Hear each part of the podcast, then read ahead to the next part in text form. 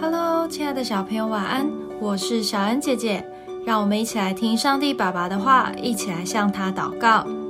以弗所书四章十五到十六节，唯用爱心说诚实话，凡事长进，连于元首基督，全身都靠他联络的合适，百节各按各职，照着个体的功用彼此相助。便叫身体渐渐增长，在爱中建立自己。当我们看到别人做错事时，出于好意会想要提醒他，但通常没有人会喜欢被当众指出错误。怎么做比较好呢？在今天的经文，保罗教导我们用爱心说诚实话。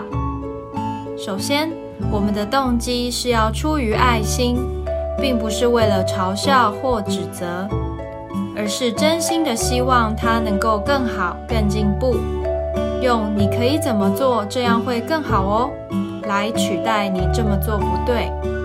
接着用诚实话来说，就是按着真理的教导，而不是自己的想法。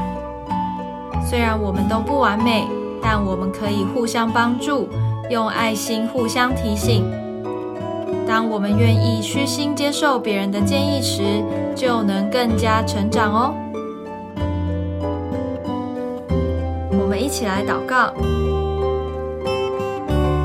亲爱的主耶稣，谢谢你让我有许多好朋友，我愿意用爱心和他们相处，对他们说诚实话，也虚心接受好朋友的提醒。